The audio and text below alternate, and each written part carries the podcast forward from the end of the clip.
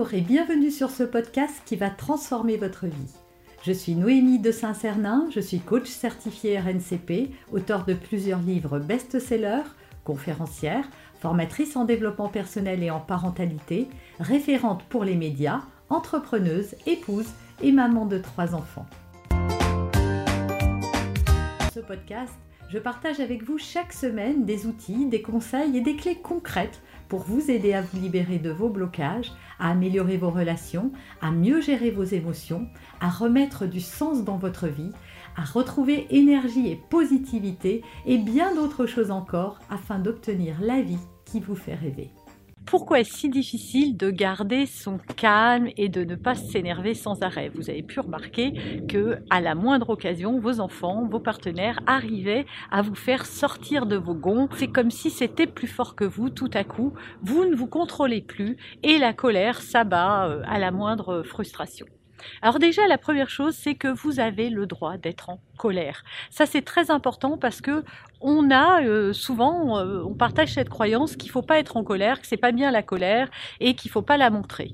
Alors, il y a quelque chose euh, qui n'est pas bien, euh, si c'est ce mot qu'on doit utiliser. En tout cas, il y a quelque chose qu'il faut arriver à maîtriser. C'est le fait de déposer sa colère sur quelqu'un. La colère en soi, c'est quelque chose qui est plutôt sain. Et d'ailleurs, la colère, c'est juste un message qui vient vous dire ou ou un besoin n'est pas comblé, arrête-toi, il y a quelque chose qui ne va pas. Donc la colère, comme la tristesse, comme la peur, c'est pas bien ou mal, c'est juste une émotion. Et cette émotion, elle vient, comme je viens de vous le dire, réveiller quelque chose en vous, et c'est plutôt ça qu'il faut venir regarder.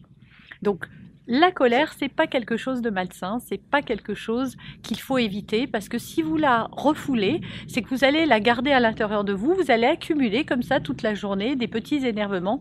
Et il y a deux options, soit vous allez partir au quart de tour pour une pécadille, pour une broutille, vous allez vous emporter profondément contre quelqu'un qui sera finalement pour pas grand-chose, parce que vous aurez contenu toutes ces frustrations tout au long de la journée, le patron qui n'était pas content, euh, euh, le chauffard euh, qui vous a coupé la route, etc. Et donc à la fin de la journée, voilà, il suffit que vous rentriez chez vous, vous voyez traîner une paire de chaussettes et on en prend, pour, on prend pour la personne qui est là face à vous, on prend pour, prend pour tout monde. Ça, c'est la première chose. Ou alors, vous pouvez la refouler et continuer à la refouler. Et donc, vous allez somatiser. Et c'est dans votre corps qu'il va y avoir des manifestations. Vous allez avoir mal au dos. Vous pouvez vous fabriquer un ulcère à l'estomac. Enfin, voilà. Le corps va transformer en mots, M-A-U-X, ce que vous n'aurez pas réussi à dire avec des mots. Donc dire déjà savoir exprimer sa colère, dire je suis en colère, va déjà faire que vous ne le serez plus. Mais c'est très difficile d'en arriver là. Pourquoi? Eh bien parce que c'est comme si on appuyait sur un bouton. À chaque fois que vous vous mettez en colère, ce que vous faites, c'est que vous la déversez sur les autres et vous vous en prenez aux autres en pensant que ce qui a déclenché cette colère vient de l'extérieur de vous. Vous allez par exemple dire, euh, bah, si euh, euh, votre enfant veut pas mettre ses chaussures, vous allez pouvoir penser que c'est parce que votre enfant met pas ses chaussures et qu'il vous écoute pas que vous vous mettez en colère. C'est parce que votre mari n'a pas encore sorti la poubelle alors que vous lui avez dit des milliers de fois euh, que c'était le mardi soir, par exemple, que vous vous mettez en colère, que c'est parce que votre patron n'est pas sympa que vous vous mettez en colère, que c'est parce que vous n'avez pas d'argent, que c'est la crise, que vous êtes seul, etc. Vous allez chercher à l'extérieur de vous une justification à cette colère. Or, ce n'est jamais ça qui vous met véritablement en colère. Ça, c'est ce qui vous détourne de venir aller voir réellement, à prendre la responsabilité de votre colère pour aller chercher vraiment qu'est-ce qui se cache derrière. Parce que ce qui est plus important, c'est pas tellement ce qui déclenche la colère, mais ce que ça vient dire de vous-même. En fait, ça vient en résonance d'une blessure du passé, qui se rejoue ici et maintenant à chaque fois que vous ressentez la même frustration face à une situation qui réveille cette blessure. Et donc c'est une opportunité finalement à la guérison, mais la plupart du temps, comme on ne le sait pas, on a tendance à s'en prendre aux autres parce qu'on les juge responsables de nos émotions. Or l'autre, à l'extérieur n'est jamais responsable. C'est nous qui faisons le choix de la colère. On pourrait finalement euh, s'en fiche et se dire bon bah tu veux pas mettre tes chaussures, euh, voilà, ça n'est pas bien ça n'est pas plus grave que ça. En fait, ce qui est douloureux, c'est que ça vient réveiller en vous quelque chose de bien plus profond Par exemple, vous pouvez ne, pas vous sentir respecté quand votre enfant ne met pas ses chaussures, quand votre mari a laissé tout traîner. Vous pouvez aussi ne pas vous sentir aimé parce que vous vous dites euh, si, si on m'aimait, on ne me ferait pas vivre ça.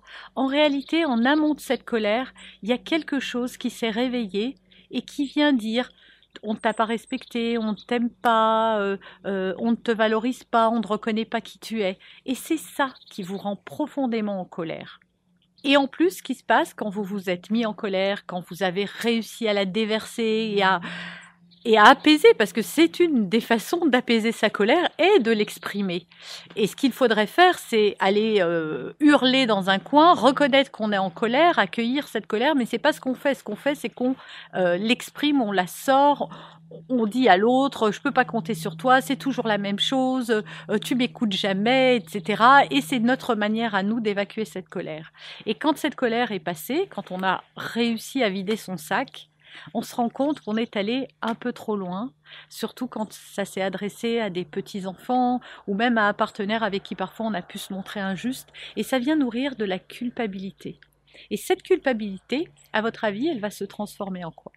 Eh ben en colère. Elle va venir encore alimenter la colère que vous avez contre vous et que vous allez à un moment, eh bien, euh, déposer sur quelqu'un d'autre. C'est pour ça que s'occuper de sa colère, s'occuper de ses émotions, apprendre euh, à gérer ses émotions, à, à identifier qu'est-ce qui nous met réellement en colère et à venir guérir ses blessures, eh bien c'est la clé pour justement ne plus euh, déverser sa colère ou la contenir à l'intérieur de soi.